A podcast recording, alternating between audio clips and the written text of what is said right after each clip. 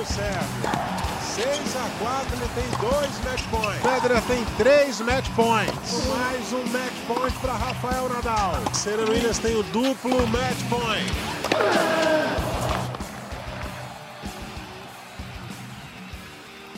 Alô, amigos, chegando para mais uma edição do nosso podcast do tênis, o nosso Match Point. E sempre aqui no início, lembrando a você que você pode consultar as nossas edições do ge.globo barra matchpoint, notícias do tênis no ge.globo barra tênis e começando esse programa com ótima notícia para o tênis brasileiro, a classificação é, de Beatriz Haddad Maia ao lado de Ana Danilina é, para a edição do Finals e duplas da WTA, com o resultado de vice-campeonato é, do WTA 1000 de Guadalajara e com mais alegria ainda, porque a final envolveu duas tenistas do Brasil.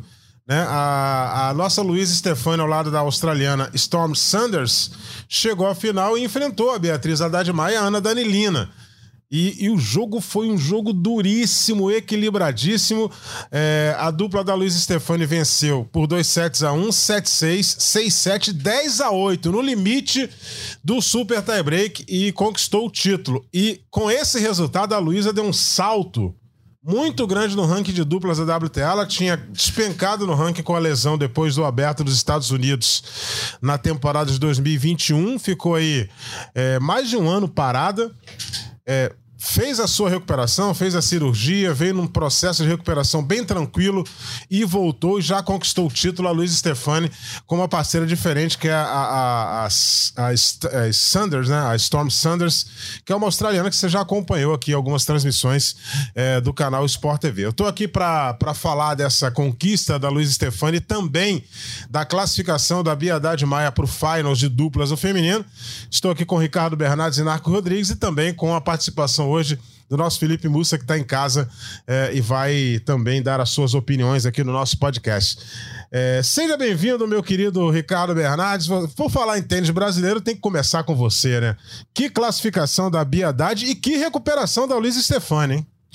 Falou, Zeb, um abraço para você, pro Narc, pro Felipe Mussa, para todo mundo que tá sempre ligado com a gente. Primeiro, é, Coitado do tênis brasileiro, né? Se falar de tênis brasileiro, lembrar de mim, coitado do tênis brasileiro.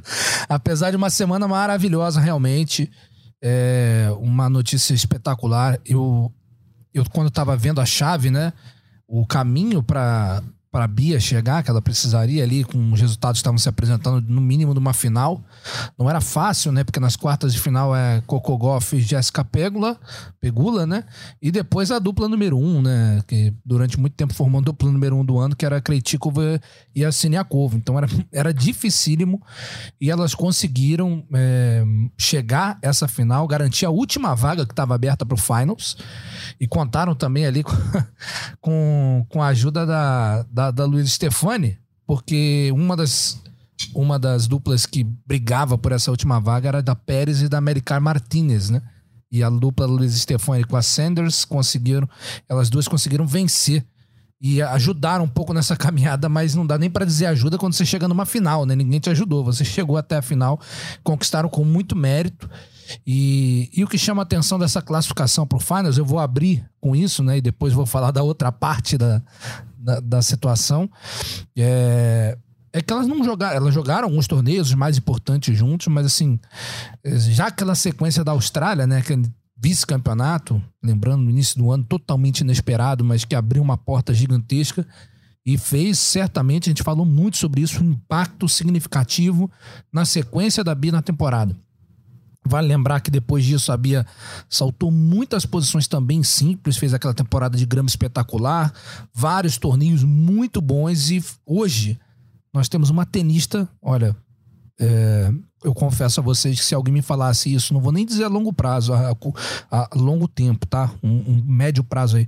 Se alguém tivesse falado isso para mim há cinco anos, mesmo já conhecendo e sabendo do potencial da Bia, que ela seria top, 10, top 20 ao mesmo tempo de simples e duplas da WTA, eu jamais acreditaria. Então, uma coisa fantástica, que resultado maravilhoso e vem para coroar. Eu acho que esse ano que a Bia teve. E aí, rapidamente, José, para não deixar os amigos também falarem um pouco, eu confesso que na final, já com essa vaga do Finals garantida, eu estava torcendo um pouquinho mais para Luísa. Pelo contexto, né? É uma lesão que deixou ela um ano fora. Vale lembrar que ela não jogou o US Open, ou seja, ela ficou um ano fora do circuito. Por questão natural, despencou no ranking, entrou como protegido, mas agora ela já nem precisa mais desse ranking protegido. Né? Já tá 55 do mundo, é, vai para 55 do mundo, na verdade, com a sua parceira entre as 10 melhores, a Sanders, aliás. É, o Felipe Mussa falou muito bem sobre isso em algumas edições, né? Sobre encaixe de parceiros. É, quando a Luísa jogou com a Dabrowski, a gente já sentiu de cara essa sintonia, né? E elas acabaram repetindo, jogaram recentemente na Índia e foram campeãs. E agora eu senti também com a Sandra assim, uma conexão muito interessante ali. Um jogo bem completo, a australiana também ajudando demais, a Luísa bem agressiva junto à rede. Eu acho que tem tudo para, se for possível, essa parceria ser de muito sucesso. Mas que momento espetacular que vive o tênis feminino do Brasil. E, e, que bom que duas garotas que trabalharam tanto, caminhos completamente diferentes, uma ficou na universidade, jogou um tempo lá, outra já ingressou diretamente no profissional, muitas lesões no caminho pelo lado da Bia, uma lesão muito grave do lado da Luísa, e essa conexão na final, o abraço delas na rede, após o fim do jogo, mostrava muito esse, essa felicidade de estarem compartilhando esse momento. Legal, e, e parceira é, muito boa, Storm Sanders, né? Ela tem excelentes resultados aí no circuito profissional da WTA. você tem uma ideia, em dupla mista, ela sempre manda muito bem nos grandes lãs, né? Que, por exemplo, você tem uma ideia, ela foi semifinal é, do ABA da Austrália 2021, isso tudo dupla mista, né? Ela foi campeã do US Open em 2022 na dupla mista, né? É, tem excelentes resultados. Semifinal de duplas no feminino de Wimbledon 2021 e do US Open em 2022 e quartas de final é, da Austrália em 2022 na dupla feminina. Ou seja, ela tem excelentes resultados e é uma parceira muito legal para Luísa Stefani. O Narc Rodrigues, com relação à Biedade, ela priorizou nesse torneio a chave de duplas. Ela praticamente abriu mão da simples e priorizou a chave de duplas porque ela vislumbrava essa chance de se classificar para o Finals, que é uma competição importante. E além disso, além de uma pontuação boa no ranking de duplas, essa é, competição distribui uma premiação muito interessante também. Ou seja, fez certinho a Biadade de decidir priorizar a dupla nesse momento da temporada? Abraço, Eusébio, Ricardo, Felipe Mussa em casa. Olha, acho, priori, entrou para jogar sério na simples, né? Claro, premiação, pontuação, encerrar bem um ano. Aliás, depois se a gente falar sobre o ranking, aquelas nossas previsões quando a Bia chegou à, à final lá em Toronto, né? Que ela chegou a Montreal, aquelas previsões de que ela podia acabar o ano top 10, ela meio que que elas aconteceram, mas em relação às outras jogadoras que, de, que teriam uma queda. Né? A Bia que não performou como a gente gostaria, né? Como a gente achou que, que ela tinha potencial, porque a Net Contavete era dois do mundo. Hoje está uma posição à frente da Bia. Olha o quanto que caiu. Era muita coisa muguruza, um caminhão de pontos aí para defender agora no Finals feminino. É, mas em relação à Bia, ok, jogou simples, não deu. E aí focou muito na dupla. É bom lembrar que existia a possibilidade, mas não era fácil, porque precisava chegar até a final. E elas venceram duplas dificílimas para chegar até Sim. ali. Tá? E acabaram perdendo para, em tese, a dupla que seria um pouco mais fácil, que era a da Luísa. Mas também feliz pela Luísa por, por estar voltando ao lugar que infelizmente ela teve que sair por causa de uma lesão. Vamos colocar aqui no nosso papo agora o Felipe Mussa, né, que, que abriu um tempo na agenda dele para bater esse papo com a gente. Ele que acorda cedo, trabalha é, na produção do, do, do, Redação Sport TV com Marcelo Barreto. Felipe Mussa, queria que você fizesse uma análise de, dessa, dessa regularidade da Beatriz Haddad Maia. Ela tem uma boa posição no ranking de simples e uma ótima posição também no ranking de duplas. Queria que você fizesse uma análise desse equilíbrio da Bia nos dois rankings. Ah, muito legal isso, né? Bem raro até, para dizer a verdade, né? É, boa tarde a todos aí, Zé, Narco, Ricardo também. É, na verdade, é, é, bem raro isso que está acontecendo com a Bia nesse momento, né? Mas que se prova uma estratégia bem interessante e acertada da equipe dela. Desde que ela inovou com essa, essa nova equipe agora, a parte física também, a parte estratégica, principalmente, do tênis dela, e que fez ela jogar muito mais, né? Ela é uma das jogadoras que mais atuou no circuito, nas simples e também nas duplas. e também por adaptações que ela fez no saque, a gente já até conversou sobre isso aqui no, no podcast. E, bom, o jogador quando tá bem tem que jogar, né? Se tá bem fisicamente, se tá jogando bem, tem que jogar. Ela tá num momento excelente, assim. É, principalmente fisicamente. Eu acho que a Bia, fisicamente, ela tá sobrando, assim, no circuito, né, cara? É impressionante como é que ela vai, chega em todas as bolas, está muito bem. Também, se não tivesse tão bem fisicamente, não conseguiria fazer é, e, não, e, nem ter essa regularidade de duplas e de simples. Né? Então, acho que é algo que a gente tem que ressaltar, esse trabalho físico dela, que realmente, visivelmente, está é, tá diferenciado para esse ano. Mas, e, mas, além de tudo isso, ela modificou técnicas também, né? Então, assim, ela fez uma, quase uma revolução dentro do jogo dela, de mais estabilidade. E essa consistência que você fala, ela é uma consistência de ranking e uma consistência de jogo. Ela está colocando muito mais bola em quadra, muito mais regular, e não à toa, tênis é um jogo de consistência, não tem jeito de resultado chegar. Né? Legal, legal. O, o Narco Rodrigues, é, você que é, é, professor de tênis, né? Antigamente ele não gostava que eu chamasse ele de professor de tênis. O, ah, eu tô sabendo que tem outro é. professor na parada é, aí. É, o, o, Ricardo Bernardes também já. Tá treinador, tá né? Treinador. a ser treinador, é. Estamos subindo o nível. Mais avançado. É você que é professor de tênis, né? E, você sabe melhor do que ninguém que todo tenista tem sempre algo que possa ser melhorado. Por melhor que esse cara apareça sempre. no circuito, por, por, por, por, mais Djokovic, Federer ou Nadal que ele seja, ele tem sempre, até esses aí, é, é eles procuram melhorar alguns fatores do jogo deles. O que, que você analisa dessa evolução da Bia aqui? Né? É, o que, que ela conseguiu melhorar assim substancialmente que a gente pode notar no jogo dela para chegar nesse nível tanto na dupla quanto na simples? Primeira parte física, né? Porque ela vem, ela foi entre as 20 primeiras tenistas do ranking, ela que mais jogou torneios no ano.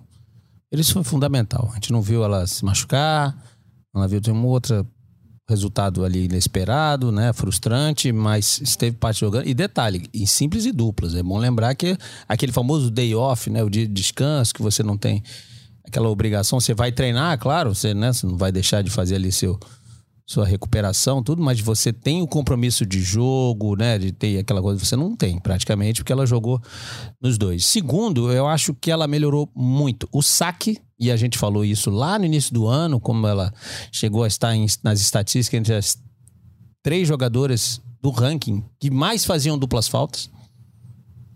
Tá? Do, do ranking de todas as tenistas da WTA, e isso mostrou-se que era uma transição para melhorar o saque. E segundo, eu acho que ela melhorou. Eu não vou dizer que ela ficou mais regular. Ela melhorou o, a, o entendimento de que não precisa ir no ritmo 90, 100% da bola a todo momento. Ela pode trabalhar ali, ela já pega muito forte na bola. 70, 75% e esperar o momento exato para aí sim dar uma acelerada, entrar na quadra, né? pegar uma bola na subida ali para buscar a definição, fechar um pouco na rede. Acho até que aí você falou que não importa o nível, a gente sempre pode melhorar. Acho até que a Bia pode ir, tem potencial para ser uma jogadora que busque mais a rede, não fique só no fundo. Eu acho que tem potencial para isso. Acho que até jogando nas duplas, isso pode ajudar para trabalhar melhor né, junto com a sua equipe, conversar. Olha, esse é um, um ponto que eu quero melhorar para a temporada que virá em 2023. Então eu colocaria essas três coisas. Obviamente é, é, tem o, o, aspecto mental, ele é absolutamente necessário, né? Eu acho que ali não é o mental sempre é importante.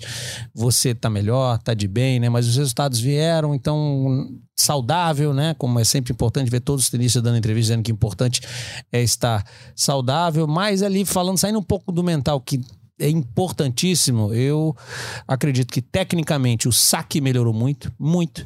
Na parte física, sim, não há, não há dúvida quanto a isso, né? Aguentou um ano muito puxado, tá? E em relação ao ritmo, ao ritmo dado no ponto, durante o ponto, os ralis, acho que a Bia entendeu bem isso. Ela que tem jogo de base muito pesado, forte, não precisa ir, ir, ir né, chegar perto ali da velocidade máxima a todo momento. É aquilo que o, o nosso Domingos Venâncio costuma dizer, né? Ela está entendendo melhor como funciona a troca de marchas, né? Exato.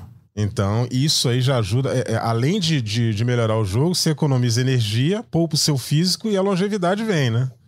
E ainda ganha uns pontinhos sem forçar muito, né? É, Quando você troca muito E- o ritmo do ponto, É. né? Você ainda pode jogar. Você, constantemente você joga cascas de banana, vamos dizer assim, para o adversário errar. É, eu jogo umas armadilhas Foi lá, né? exatamente, exatamente o que fez a vencedora de simples. Não sei se você, quem teve a oportunidade de ver aí o jogo da, da Sakari contra a Pegula, a Sakari não teve nenhuma variação. Foi justamente o contrário. Assim, a Pegula botou muitas bolas na quadra, no meio da quadra e ganhou o jogo. É isso aí. E, e- Ricardo Bernardes, com 1,85m, né? Esse, esse caminho, essa transição do fundo para a rede, ela pode ficar menos sofrida, né? Por- Porque no, no- no feminino, uma jogadora com 1,85m, e a Bia tem mais ou menos essa altura, até essa altura que ela tem, é, essa, essa transição é menos sofrida, é menos dolorosa para quem tem essa envergadura toda, né? Sem dúvida, mas a questão eu acho muito é de característica, né? Ela sempre foi uma jogadora de fundo de quadra e, e hoje, né, o circuito como se apresenta, principalmente as devoluções do, do circuito feminino que são excelentes devoluções de maneira geral, né? das grandes tenistas, elas agridem muito na, na devolução, muito consequência de um saque muitas vezes um pouco mais fraco, né? Que não. Então a Bia é, é um recurso que ela pode usar mais, ela tá sabendo se virar. E, e eu acho que o que precisa realmente é agregar coisas no portfólio dela, no jogo dela. É, a gente já sabe que ela tá sacando bem, que ela consegue, na pancadaria, ela geralmente se dá bem. Coisas que eu acho que poderia usar mais, e tenho certeza que, que o staff dela, não sei se exatamente nesse caminho, né? Mas que eles estão é, querendo agregar novos elementos.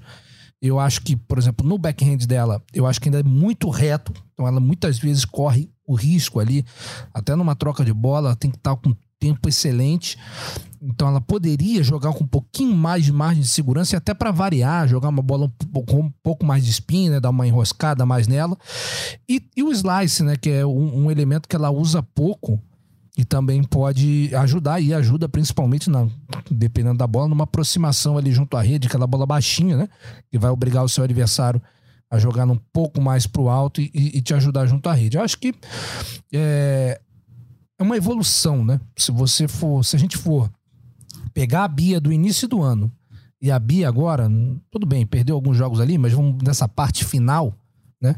É outra jogadora e tem, tem muito trabalho envolvido aí. As informações é de que é um, é um trabalho incessante, cabeça, né? Porque chegar pro Narc agora falando, Narc, você joga tênis há 40 anos. Desculpa, tá, Narc? É isso mesmo. Você joga É. tênis É há. um pouquinho mais. Rapaz. É isso mesmo. Não, não, você joga, 42. você joga tênis há 22 anos, tá, Narc? Você joga tênis há 22 anos, joga muito, faz tudo muito bem, mas vem cá, vamos mudar um negocinho aqui? Aí, pô, tu fala- tá falando pra menina que é 15 do mundo, que ela precisa mudar. Sim. Então você precisa ter a mente Sim. boa pra aceitar isso. E o que indica. E aí que tá, né? A sinergia de trabalhar bem. A gente, mais uma vez, eu vou citar, porque eu gosto sempre, né, de marcar, mas, por exemplo, Emarra do Cano. Né? Tava bem com o treinador, ganhou, avisou, não, vou trocar. Já trocou quantos agora? Por quê? Porque essa conexão que talvez, que talvez ela tivesse quarto, né, música? Que talvez ela tivesse Nossa. com o primeiro lá É, vai voltar para esse primeiro, escreve que eu a tô te falando. conexão que ela tiver, ela não encontrou em nenhum outro lugar. E aí você tem que ter a cabeça boa de, peraí, não, peraí. Tô trabalhando aqui com o Narc, as coisas não estão acontecendo. Vou sentar com o Narc, Narc, que- por que, que você acha que não estão acontecendo as coisas? Ó, não acho que você tá num período de adaptação. Você ainda vai demorar a executar o golpe dessa maneira. Ou não, fala, cara, olha, sinceramente, não sei, porque pra mim já você já tá pronto pra jogar. Aí nós temos um entendimento do que tá acontecendo. Então acho que isso na Bia parece que essa equipe encaixou de uma maneira e a coisa tende a melhorar. É isso que eu acho mais positivo. Ela vai jogar mais em alto nível, vai ter mais intensidade no jogo e certamente vai agregar elementos novos. É isso aí. Pois não, moça. Queria lançar uma pergunta na mesa aqui que me fizeram hoje de manhã, achei interessante. Foi o seguinte: temos duas brasileiras na final. Tivemos ontem, né? Uma ganhou, outra foi vice-campeã. Me perguntaram muito por que as duas não jogam juntas. Não jogam juntas. Ai, meu Deus. Mas eu queria saber de vocês se o encaixe delas, vocês acham que o encaixe delas funciona para jogar junto? Porque também tem uma questão. A Luísa, tanto a Luísa quanto a Bia, elas são, digamos assim, as líderes das duplas, né? São elas que indicam, claramente, eles são as duas que comandam ali, ó, as ações e tal, são os estrategistas das duplas. Vocês, eu acho que juntando a- as duas, uma vai ter que é meio que entender mais a outra, meio que aceitar mais o que a outra está falando. Vocês acham que essa dupla encaixaria taticamente também, assim, psicologicamente, estrategicamente? Olha, essa dupla foi convocada para Billie King Cup agora contra a, a Argentina. A gente vai ver isso agora. Foi convocada para jogar no Saibro e contra a Argentina. A equipe brasileira, apesar de ser na Argentina, sabe, mas é favorita. Afinal de contas, Bia Haddad Maia. Né? A, a Podoroska perdeu, acho que para. Podoroska foi muito bem Não, perdeu na Simples agora né? para uma brasileira. Foi a Pedretti, alguma, alguma coisa assim, perdeu para uma brasileira. A Podoroska caiu muito, né? Tava bem no ranking, mas caiu. Eu, eu acho. É, se a gente pensar por essa questão da liderança, talvez aí a gente possa ter né, alguns assim conflito, né? Mas acho que não, porque afinal fala a mesma língua, isso tudo é fácil de acertar antes de entrar na quadra. Eu acho que um problema, existe um problema ali talvez tático, que até foi atenuado pelo que a gente viu ontem no jogo. Porque a, a Luísa Stefani chegou à final jogando na, na esquerda. Coisa que ela jogava com a Dabrowski quando ela estava bem, do lado direito. Mas du fortes duplas da Luísa antes da lesão, ela jogou sempre do lado direito. Né? Ontem, né, essa parceria com a Storm Sanders, ela jogou no lado esquerdo e a Sanders do lado, lado direito. E a Bia joga também do lado direito, canhota, com a Danilina, né? Então talvez seja. Eu acho que o acerto ali talvez fosse um acerto tático. Vem cá, quem vai jogar de que lado? Né? Porque as duas claramente preferem jogar na direita. A Luísa se acertou ali, não, tudo bem. E até foi bom, porque aí mostrou, ó, viu como eu jogo bem dupla. E isso, para o mundo do tênis, né? Para o mundo das duplas ali, é uma né? parceira que, olha, tá mostrando aí, ficou um ano parada, saiu do ranking.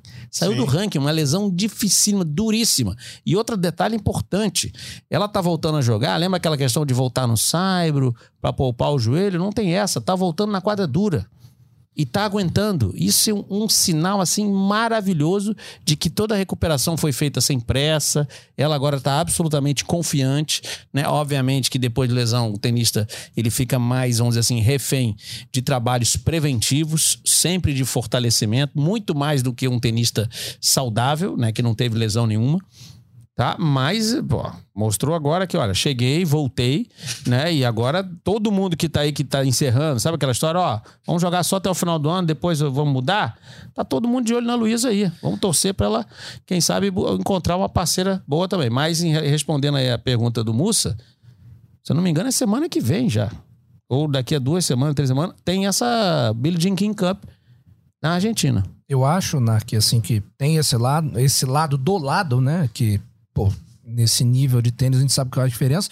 E de repente, até por essa parceria com a Sanders ser algo a, a princípio, né, itinerante, vai ser ali para alguns torneios. A, a Sanders é canhota também, assim como a Bia. Então pode ter tido aí esse, esse essa experiência. Falar, ó, tá bom, já que a gente tá sem grandes pretensões, tudo bem, joga desse lado aí, que é o seu lado, que você gosta, eu vou jogar aqui e vamos ver como é que. Até porque digamos assim, a mandatária dessa dupla no momento era Sanders, né? Que agora é top 10, voltou a ser top 10, 8 do mundo. Então, ela poderia, digamos assim, ter Jogou esse... o mal parte do ano com a Dola Hyde. Isso. Então, mas tem uma outra coisa que eu acho que tem um encaixe ali, porque assim, de questão de características, porque as duplas que, principalmente quando a, a, a Luísa jogou, digamos, na Olimpíada com a Laura, era um. Um, um de fundo, uma de fundo, uma de, de fundo e uma de, de, rede. Mudou um pouco com a Dabrowski, porque a Dabrowski gosta mais de subir, então elas ficavam fechando mais a rede. Mas ela já mostrou que esse tipo de jogo ela também gosta, Luísa, de ficar ali junto à rede. E a Bia, a gente sabe, por característica, fundo de quadra, sobe bem. Então acho que tem aí. E a Bia tem a boa mão pesada. Né? Muito né? Prepara pesado, bem muito quem tá ali na rede. Exato, facilita a vida de quem tá na rede. Eu acho que tem a questão, uma coisa que ontem me chamaram a atenção, e é verdade, assim, a gente fala muito do, do tênis brasileiro que ele tem uma desunião muito grande, principalmente hoje fora de quadra, né? Um monte de uma série de vaidades que até interferem diretamente no crescimento e desenvolvimento do esporte no Brasil, do tênis no Brasil.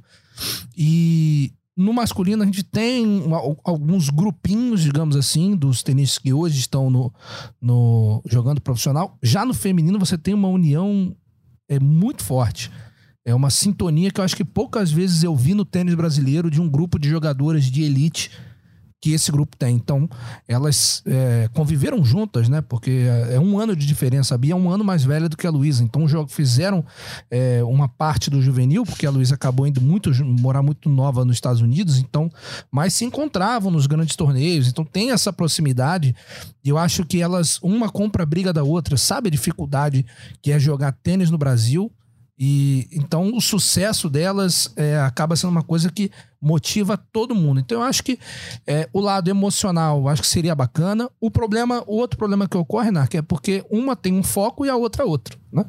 Então, assim, nos grandes torneios elas poderiam se encontrar mas em algum momento o calendário ia se desviar mas da a rota. Gente, a gente viu poucos torneios nos quais a Bia não participou de duplas. Sim, ela acabou jogando muito, mas é, é e mesmo sem ser a Danilina. Se isso, não, ela jogou, ela jogou com a, com a chinesa jogou com a Krejcikova. jogou com a Krejcikova, jogou com a Então, é, ela de certa maneira, com a Mladenovic, não foi sim, ela então? Mladenovic, então, é. ela de certa maneira, ela jogou, entrou para esse ano vão não, jogar duplas para valer. A minha questão é, o ano que vem, já consolidada ali entre as 20 do mundo, tendo um calendário que vai ter que defender pontos.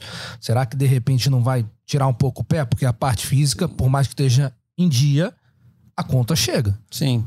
E a gente sabe, a gente já cansou de ver jogadores, ah, amanhã o cara pô, pode chegar na semifinal de Sim. dupla, mas também é semifinal de simples e fica uma loucura.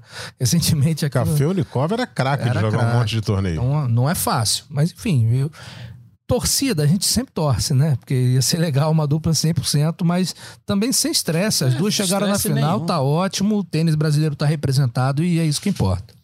Bom, é, na Simples, é, o, o, WTA 1000 de Guadalajara consagrou a Jéssica Pegula como campeã.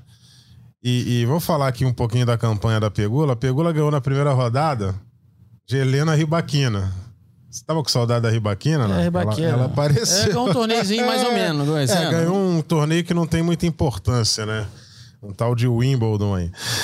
E... Mas a Ribaquina fez jogo duro com ela, né? Ela ganhou tie-break do terceiro, 10 a 8 lá no limite. Depois ela ganhou da Bianca Andresco, 2 sets a 0. Depois a Jéssica Pegula venceu a Sloane Stevens num confronto caseiro. Confronto americano. Depois ela bateu a Vitória Zarenka. Olha só a campanha dela, 2 sets a 0. E na final, ela ganhou da Maria Sacari, também por 2 sets a 0. É, maior título da carreira dela até hoje. Com esse resultado, ela ocupa agora a posição de número 3 do ranking da WTA, Jéssica Pegula, e além disso, é, engordou um pouquinho mais a conta bancária dela, já que ela tá precisando um pouco de grana aí, a Jéssica ah, Pegula. Aquele potinho da sala? exatamente. Mas olha só, eu vou falar da Pegula, que é interessante, né? A gente falar do, do, do tênis feminino. Né? A gente fala Sviontech, é, talvez esse ano, Sviontech e Jabá, né?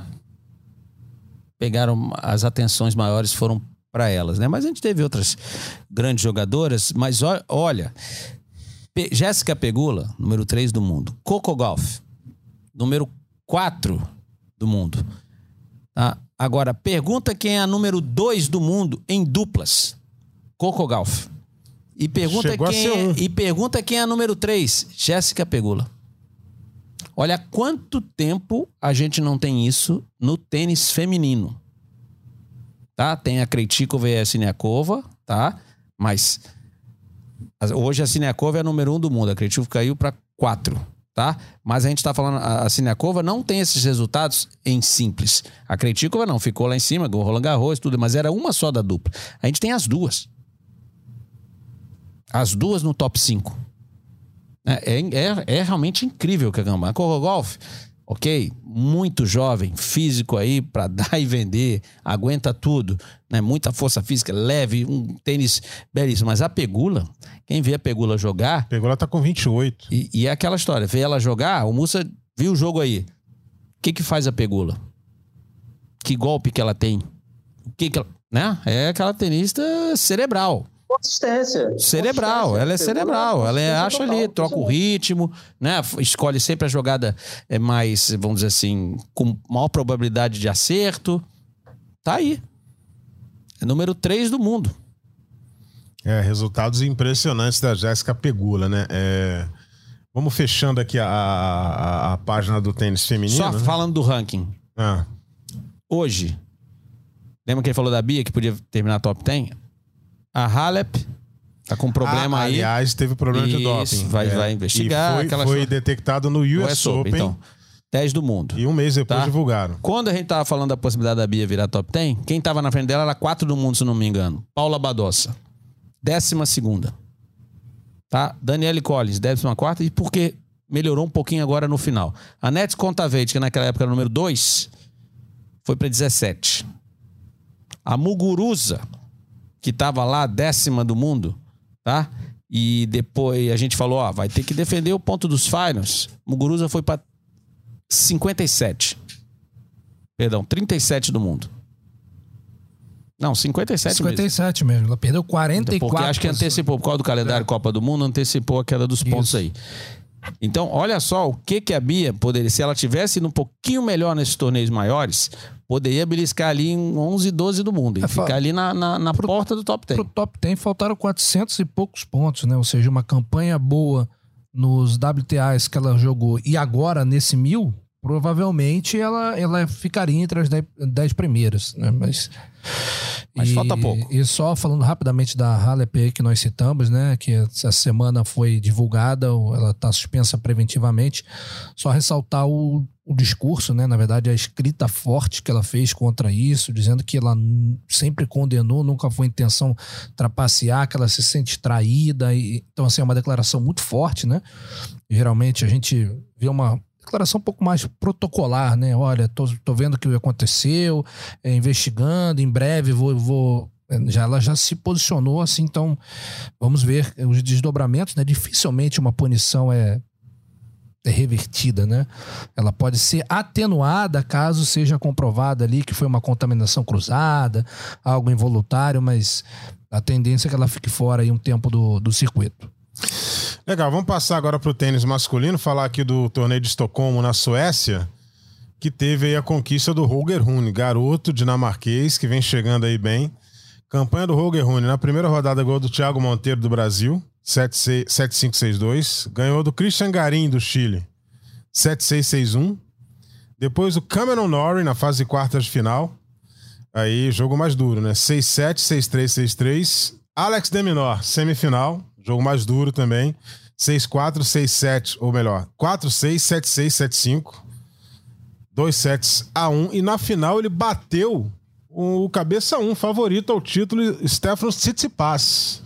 Fez um duplo 6-4 aí, clássico pra cima do grego Tsitsipas. Que campanha do Roger Rune essa semana, hein? Olha, e é uma semana dos garotos, né? Holger Rune campeão, o Aliassime mais uma vez. Será que finalmente acabou o problema dele com as é, finais, né? amigo. E tivemos também o Lourenço Mussetti saindo com o título, né? Então, para quem fala tanto de renovação, claro, ah, não tínhamos Djokovic, não tínhamos Nadal, não, não, não tínhamos, mas vê aí o Holger Rune vencendo de Tsitsipas e o Rune, cara, o que esse garoto tá dando na bolinha, meu Deus do céu, daqui a pouco vai ter que antecipar nos jogos dele a troca de, de bolas, porque tá uma coisa absurda. O, o tamanho da 19 intensidade e da pancadaria. Ele, ele, se eu não me engano, ele é a mesma idade do Alcaraz, nasceram no mesmo ano. E o, o Roger Rune, é, depois de um período ali, ele começa muito bem, aí dá aquela oscilada e agora já com Moratoglu, né, oficialmente, ele há um tempo já treina lá na academia, mas agora numa parceria um pouco mais solidificada, movimentando demais, a facilidade que ele tá para se movimentar, de vez em quando é, eu vejo vídeos né, na- nas redes sociais aí, aquele detalhando o treino dos jogadores, a movimentação do Roger Rune é, é algo impressionante, a aceleração que ele tá conseguindo, pegando a bola muito lá na frente. É, um grande final de ano desse garoto dinamarquês que já promete algum tempo, já entrando entre os 30 do mundo, ou seja, vai surgindo mais um com potencial para aquela briga que a gente tá falando, Narc, do oitavo ao décimo. Pro ano que vem, o Roger Rune vem como um nome, um nome muito forte. Realmente está jogando um tênis de altíssimo nível. Deu pouca chance ao Tsitsipas, a verdade é essa. Em alguns momentos do jogo, parecia que o Tsitsipas não estava aguentando a troca. Não estava vendo saída. Tudo que ele fazia, o Rune tinha uma resposta andando demais, a, a- a- uma velocidade tremenda de, de braço. Então, muito bacana ver é, é uma semana tão positiva para os jovens tenistas aí na ATP. 23 do mundo, o Musetti, que a gente vai falar a seguir. E Sim. 25, o Roger Rune. É, antes do Mussete tem um OGL assim, mas o, o, o Felipe Mussa, a gente estava até conversando aqui antes de com, começar a gravação é, dessa edição do Match Points com, com relação ao Novak Djokovic. Djokovic é, é, o último dos moicanos aí, já que o Nadal tá num processo meio estranho, o Nadal vai, não vai e tal. E o Djokovic a gente sabe que é o que tá inteirão fisicamente, né? E assim, muita gente pode imaginar que o Djokovic vai dominar sem problemas, mas essa garotada aí que tá chegando, certamente vai dar muito trabalho para ele, né, moça? Certamente, até porque o Djokovic não é mais nenhum garoto, apesar de fisicamente ele sempre ter sido é, exemplar assim em quadra, né? Sempre ter sido a diferença dele muito grande foi físico, mas a idade chega para todo mundo, né? Não tem jeito. É, e certamente essa molecada que está chegando aí, ela é uma garotada que, além de ser muito, digamos assim, não ter tanto respeito pelo Djokovic, o Alcaraz, por exemplo, já venceu o Djokovic, já vai entrar em quadro com outra postura é, quando encarar o Sérgio. Agora, é, falando dessa molecada que vai dar trabalho para o Djokovic, me chamou a atenção muito positivamente o Musetti, porque, nossa, mas distribuiu backhand na paralela, o winner foi lindo assim, para quem gosta de backhand de uma mão só, foi uma delícia, né? A gente gosta de ver a plasticidade e, e ver que esse golpe não, não tá morto, né? Gosta, gostar todo mundo gosta, o duro é fazer. Hã? Gostar todo mundo gosta, o negócio é executar, né?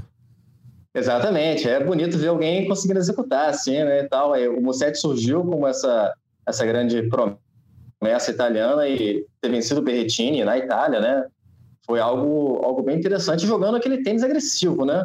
Tênis agressivo bonito. Então, quer dizer, essa molecada chega é, e venceu um cara que já venceu, que já, que já fez jogo turístico com o Djokovic, que né, sempre estaria tá nas cabeças, né? Que é o Berretini. Então, quer dizer, é, essa molecada está cada vez mais madura e não parece que vai, assim, é, digamos, como foi aquela geração do, do Niscori ou do Dimitrov, é, bater na trave, não. Eu acho que essa, essa galera vai, vai chegar uma hora que vai atropelar. Eu estava vendo um dado é, do, do período do ano, assim, né? Vocês estavam falando do feminino. O feminino foi um domínio total da Ziontech, né? Maior, maior torneio, mais premiações, mais tudo. No masculino, é, foi muito Alcaraz. O Alcaraz foi o cara que mais venceu, o cara que mais venceu torneios, o autor foi no mundo. Então, quer dizer, comparando com 2001, foi o Djokovic que teve esses dados. Então, quer dizer, é, o Alcaraz já, já ultrapassou o Djokovic nesses dados anuais. Assim, seu, seu o tenista do ano foi o Alcaraz. Acho que não, não resta dúvida. Então, assim, é uma, uma garotada que chegou e a gente sabe que o Alcaraz perdeu, já perde jogos para outro italiano aí, a gente sabe, né? Então, quer dizer, deve ser uma, uma garotada que vai dominar esse circuito e eu acho que não vai ser muito. Vai demorar muito, não. É, o Alcaraz ele tem uma certa dificuldade com o Yannick Sinner, né? Que é um, um, um, tenista que promete rivalizar com ele durante muitos anos aí no circuito da ATP. Já que a gente tocou aqui no Lorenzo Musetti, né? O Ricardo foi campeão do, do torneio de tênis de Napoli, né? É, tênis Napoli Cup. Napoli na Itália, no sul da Itália. Ele ganhou do Laszlo Jerry na primeira rodada, 2x0. Depois do Daniel Galan, 2x0, 6-3, 6-0. 2x0 do Miomir Kesmanovic e 2x0 na final do Mateu Berretino. Uma final caseira em Nápoles. É, a vitória do Lorenzo Musetti conquistando um torneio importante aí. E lembrando sempre, a gente sempre lembra que o Lorenzo Musetti foi vice-campeão juvenil do US perdeu a final para o nosso Thiago Wilde. É, e, e, mais um, né? Acho que a história dele e do Rune são bem similares, né? Os dois foram número um do mundo juvenil chegaram muito bem no profissional, jogando um tênis de alto nível, com bom rendimento, subindo rapidamente no ranking, depois é normal, né? Você uma coisa você entra, você tem muito talento, entrou entre os 100, beleza. Aí chegou nos 50. Ó, tá indo, hein? Quando chega ali na barreira dos 30, aí o negócio dá uma funilada muito grande. É, é, é uma competição enorme e, e, esses garotos ainda não estão totalmente formados né, na parte física, principalmente na parte mental, que vai. A gente lembra que o Musetti teve dois sets a 0 né, contra, contra o Djokovic, e depois a, a parte emocional faltou pegou gás. demais, faltou gás, a, a emocional junto com a física foi embora vai se desenvolvendo, né? Por mais que esses garotos sejam muito precoces, né? Eles estejam muito preparados para um tênis de alto nível, nós estamos falando do alto nível do alto nível, né? um grupo bem seleto, então é uma certa dificuldade e os dois confirmando aí é, essa evolução que eles vêm tendo no circuito. É muito bacana ver, eu acho que o público italiano deve ter ficado dividido, porque o Berretini ainda tem muita lenha para queimar também, um tenista jovem, né, 26 anos, ainda tá chegando, tá na, digamos assim, tá na plenitude, né? Tá na plenitude, então ainda tem muito recurso, tem grandes chances de continuar uma boa sequência, só que sempre tem aquele que ah, falou, pô, não, vou torcer para esse aqui, que esse aqui eu acho que pode ser mais. O Musetti tem um tênis envolvente, como o Mussa bem observou, backhand com uma das mãos que sempre chama bastante atenção. Aliás, daqui a pouco a gente vai falar do Dominic Thiem, que foi mais uma boa semana, chegando à semifinal. Então, assim, é... mais uma coisa que eu queria falar é o, é o nível do tênis italiano, né? Que a gente está vendo esses Sim. dois expoentes aí, mas também tem um outro garoto que ganhou dois challenges seguidos, tem uma molecada que vai vir do tênis italiano, que daqui a pouco promete invadir de vez esse top 100 e, e não vai demorar muito tempo, não. E tem a questão não só do tênis italiano, o esporte italiano nos últimos anos evoluiu demais, né? Em várias modalidades. Inclusive, inversamente proporcional ao futebol, né? É. Segunda mas Copa do Mundo fora. É. Mas, mas eles, eles, ganharam, euro, eles né? ganharam a Euro, que eles consideram uma Copa sem Brasil e Argentina. É. Né? E, e, a, gente, a gente construiu uma amizade legal aqui de, com, com o Nicolas Siri, ator né, italiano, vive no Brasil.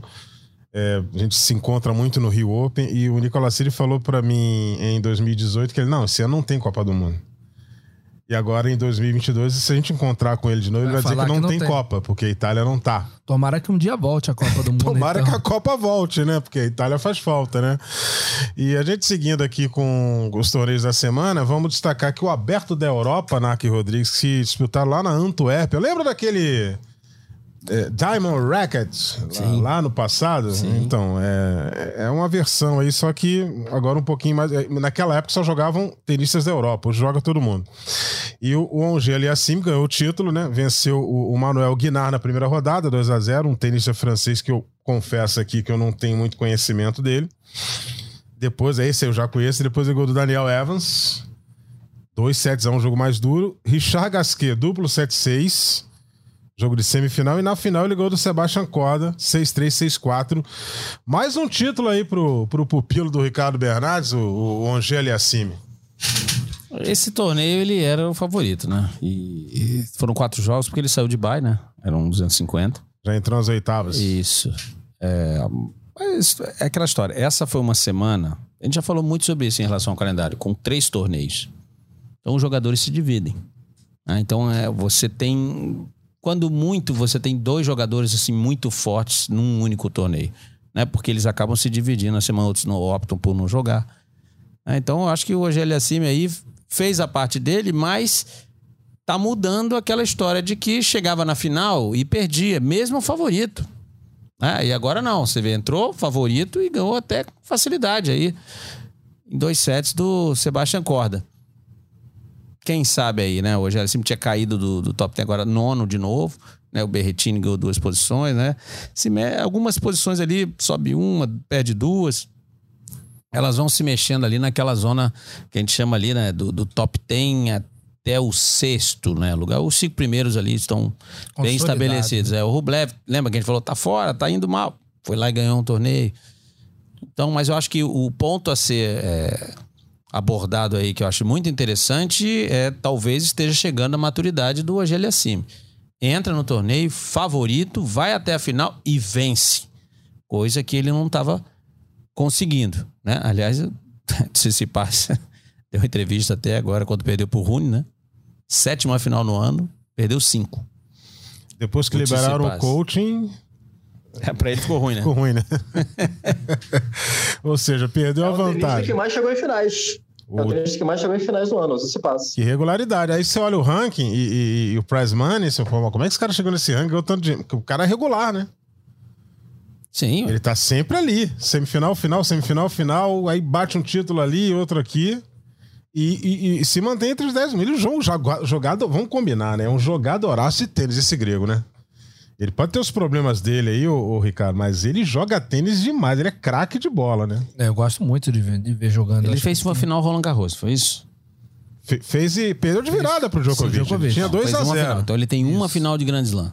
Isso aí. Daí a gente tá falando aqui, ele joga muito, joga muito. O Casper Ruud tem duas.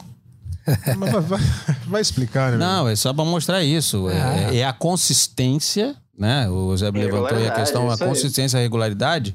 Mas você vê, Casper Ruud, agora há pouco a gente citou Jéssica Pegula. Tem o quê? Aí o, logo Mussa, consistência. E o ranking diz muito sobre isso. Ah, o fulano joga demais. Quando ele acerta o primeiro saque, bom, primeiro quando acerta o primeiro saque, todo mundo fica vira ótimo jogador, É, né? exatamente. Mas esse quando, esse quando não pode ser o jogador do quando. Tem que ser o jogador que tem um bom saque. E aí sim a consistência vai refletir no ranking. Então, quando você pega lá alguns jogadores, quase a gente até pode citar alguns aí, olhando no ranking ali, a gente vai encontrar sempre, que ele sobe muito, mas depois ele cai. Ele sobe muito, depois ele cai. Sobe muito, ele cai. É aquele jogador que pode ser ótimo, excelente, com grandes, grandes golpes, ótimas qualidades, mas não é consistente. Porque fica naquele sobe e desce, mesmo dentro da faixa dele, né? Na faixa do, vamos dizer assim, do nível que ele pode alcançar. Então, e a gente pode dizer aí, nessa faixa aí, o Tsitsipas é um cara consistente, Sim. tá aí. O Casper Ruud, gosto ou não gosto do Casper Ruud, Tá sempre lá. tem o jogo que atrai ou não atrai, não, é- não importa, tá sempre por ali. Tá? E outros jogadores. Quem não tava vindo assim era o Ogélio Assime. Tinha um resultado bom, até uma final. Acho que o tio Tony. Entendeu? Mas aí voltava, aí depois, agora esse finalzinho de ano parece que ele já tá adquirindo uma certa consistência.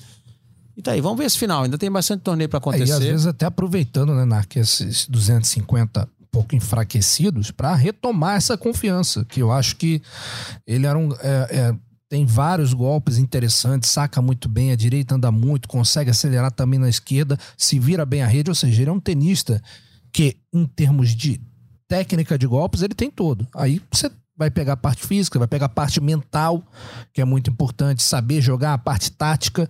Às vezes ele se perdia um pouco. O tenista que tem muita potência, e agradeça se você é um tenista que tem muita potência, porque isso é muito importante, é ótimo. Só que ele tem, um, às vezes, dependendo do, do nível dele, ele tem uma deficiência, que ele acha que tudo ele vai resolver na pancada. Ah, dá na minha direita que eu vou dar uma pancada e vou É. acertar. E, e no tênis profissional desse nível, você precisa ter um volume de jogo interessante, né? Você precisa saber jogar bolas diferentes, com jogadores diferentes, entender o que está acontecendo em quadra. Então, assim, eu acho que foi muito interessante para ele. Você até citou, assim, até uma final com o Sebastian Corda, com todo respeito ao Corda, é bom jogador, mas você vê que já não é aquela, aquela final que você. Nossa, que final que ele ganhou. O Corda fez uma excelente campanha, ganhou do Dominicinho. Não sei se o Mussa assistiu também, um jogo muito interessante, que foi o Urcat, que era o cabeça 1, ali acima era o cabeça 2, contra o Dominic Thiem, que o Urcat salvou, é, perdeu diversos match points. E o Dominic Thiem voltando a essa partida. Chegou a acompanhar isso aí, Mussa? Acompanhei, estava vendo o jogo. Aliás, assim, eu acho que tem uma coisa é desse imponderável também do esporte, que é interessante como é que é uma virada de confiança, né? O Tim salvou o match point nesse jogo com a bola que bateu na fita na rede e depois caiu. Aí você pensa assim, aquilo ali não dá um gás também. O cara, não, eu tô no meu dia. Tô no meu dia, essa bola vai entrar, eu salvei o match point assim, eu vou ganhar esse jogo. Porque na, na arquibancada, a cara do, do, do Nicolas Massou era isso. Era assim, cara, você vai ganhar, é o teu dia. Tá. Porque assim também é a questão da confiança. O, o Tim é um jogador que precisa muito de confiança. Bate uma pancada violentíssima, aquela esquerda de uma mão só, e ele... Eu senti que depois daquela bola ali, ele falou assim, não, vai ser hoje. E foi para outro tie-break, ele ganhou o tie-break, salvando o match point. No final, o último ponto foi o Urcax se jogou no chão, não aguentava mais jogar. Foi assim, eu acho que foi uma, uma virada de chave bem legal. Acho que se tem um nome para a gente destacar no masculino essa semana, eu acho que foi essa virada, essa virada, essa confiança que o time ganhou com esse jogo, principalmente. Que o jogo com o Corda também foi bem duro, hein? Foi um jogo duríssimo no finalzinho lá, né? Muito. É, o Corda ganhou um pouco mais consistente, o Corda, né? É, certamente a gente fala de consistência aí sempre. Mas eu, eu fico muito feliz de ver o time voltando a jogar bem assim, porque acho que também é um tenista que tem uma plasticidade incrível e também é um tenista que joga, gosta de jogar aqui no Rio de Janeiro, que gosta de, gosta de ver ele. Então, pô, tomara que volte aí, né? A gente sempre torce pro time jogar bem, porque a gente gosta de ver esses grandes tenistas aqui perto também da gente. É mais um que bate à esquerda com uma das mãos apenas, o Dominic Thiem. E ainda tem muita carreira pela frente. Que bom que ele tá voltando, que conseguiu equalizar os problemas que ele enfrentou. Vamos torcer para que o time tenha bons resultados aí na sequência, principalmente na temporada que vem, né? Porque essa aí já está chegando no fim. Bom, é, por falar em chegar no fim, já estamos chegando aqui no nosso fim dessa edição. É, lembrando que na, nesta semana, é, estamos gravando na segunda, essa semana vai rolar o, o, um ATP 500 que é na Basileia, né? Lá, a terra do Roger Federer. E, e o Federer nem, nem, nem confirmou se vai marcar presença por lá para receber algum tipo de homenagem. Mas a gente vai ficar sabendo aí na semana que vem a gente fala. Eu tô esperando você É. falar. Tem aquele último destaque aí É, eu já- que tá já- virando uma marca. Eu isso já eu gostando. encaminhar, eu já ia encaminhar isso pra você. Agora eu vou pedir de vocês três. É, vamos começar com o Mussa. Mussa, tem algum destaque aí pra, pra, pra próxima semana? Olha, para a próxima semana a gente só aguarda aí se realmente o Roger vai fazer alguma aparição bacana. Eu só queria, para o último destaque, assim, dizer como é impressionante. Eu queria fazer uma ode a Luísa Stefani. Como é impressionante essa menina na rede. Que insuportável que deve ser jogar do outro lado da quadra com ela na rede. Porque ela se movimenta, ela vai para lá e vai para cá e volta, e ela vai para cima e volta. Deve ser insuportável jogar contra a Luísa na rede, assim, porque ela jogou com a Shibahara, jogou com a Gabi, jogou com todo mundo. Foram quatro torneios que ela jogou e desses quatro torneios que ela jogou na volta, ganhou dois. Quer dizer, é fenomenal, Luísa. Um, um parabéns gigante para Luísa, que inclusive perdeu um saque é, do segundo set, sacou 5 a 2 para fechar o jogo, não fechou, e, a, e aí conseguiu recuperar mentalmente, voltou e ganhou o jogo, assim, mentalmente também um espetáculo, Luísa Stefani. Parabéns. O, o Narco Rodrigues, alguma, algum destaque desta semana ou pra próxima, hein? Acho que né, algumas competições a gente tá, né, tem Basileia e Viena essa semana. Já tem a, Billie Jean King, né? Pra gente falar. Então, tem Brasil, Argentina e Brasil, né? É importante falar isso. É, mais à frente vai ter o, o último Masters 1000, né? Mas eu acho que eu vou focar no Finals de duplas. Eu acho que a temporada do feminino ela sempre termina mais cedo do que a dos homens, né? O Finals já começa dia sábado que vem, eu acho, é 29 ou 30 de outubro. Então, eu vou focar nesse Finals. Eu acho que esse Finals a- é uma competição diferente, né? A Biadade e a Danilina vão, vão ter o sorteio dos grupos ainda, mas é ali, tá no jogo. Elas né, podem ganhar de qualquer uma. E acabaram, Acabaram de ganhando da Critico do- e a Sinakova. Exato. Então, e não ganharam da Pegulha da Golf também, não ganharam? Não, foi, a- foi a Stefani que ganhou. Não, foi a, foi a Bia. Foi a Bia que venceu, isso. Então, eu acho que, olha, por tem que não? Vamos sonhar, vamos sonhar aí.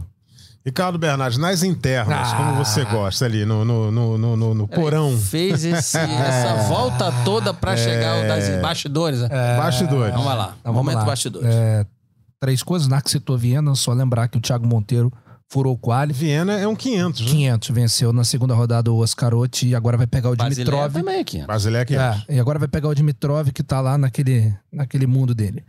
É, dois destaques positivos pro tênis brasileiro. Né? Primeiro, destacar os primeiros pontos no ranking de simples de João Fonseca. Legal. E, e esse chegou- garoto é bom, hein? Ele, ele tem, tem, tem jogo ali, bem trabalhado, e- É. e, pelo que parece, o trabalho tá sendo muito bem feito. Ele tem golpes realmente poderosos, saca bem, uma direita que anda bastante. Mas, por favor, Então- gente, nada de dizer que é novo Guga, né? Não bota É, pressão no aí não- garoto. É, esquece pelo amor de isso. Deus. Mas é muito bacana, 16 anos já pontuando, né? Dá aquele gás, um, um trabalho vai ser. Tem dois anos de juvenil ainda, gente. É muita coisa e que siga o cabeça no lugar que talvez a gente tenha um, um bom tenista aí para os próximos anos. E falando nisso, o João Lucas é, Reis da Silva, que também foi muito bem, finalista no Challenge de Ambato. E aí ele perdeu para um cara que não devia nem jogar Challenge mais, que é o Facundo Banes. Ganha todos. né? Insuportável. Aliás, eu acho que se o Djokovic um Aliás, dia. Djokovic resolveu jogar um É. challenge. Vou jogar um challenge. Resolveu. Pegou o Facundo Banes já era. Facundo Banes ganha. Challenge? challenge? Estão me lembrando o Lédio Carmona. Você tá louco. O esse, que o- termo, esse termo insuportável é, é de, de Lédio Carmona. É, pô, o Fa- o Facundo, o Facundo Banes em challenge, meu amigo, é, é Big Tree do Grand Slam, tá louco. E, e uma campanha muito bacana. Ele venceu, inclusive, o Varilhas, que acabou de entrar no top 100. Sim. Então é, é um, um jovem ainda que ficou muito tempo ali roendo o osso e agora tá come... os resultados estão começando a vir. Isso dá um ânimo. Então, nesse. Já que a gente tá com essa ausência, o Thiago representando muito bem, Thiago Monteiro, não tem nem o que falar, mais uma vez jogando um grande torneio. E dele para baixo a gente tá com um gap muito grande com resultados esporádicos. Então, sempre bom trazer aqui, porque vai que as coisas começam a caminhar de uma maneira melhor. Isso aí, minha gente. É, chegamos ao final de mais uma edição do nosso Match Point, o podcast do tênis. Lembrando mais uma vez, ge.globo barra matchpoint para consultar as nossas edições e notícias do tênis no ge.globo barra tênis. Obrigado aqui ao Ricardo Bernardes, ao Narco Rodrigues, ao Felipe Mussa. Um forte abraço a todos e até semana que vem. Combinação de saque e voleio para fechar o jogo em 2 sets a 0.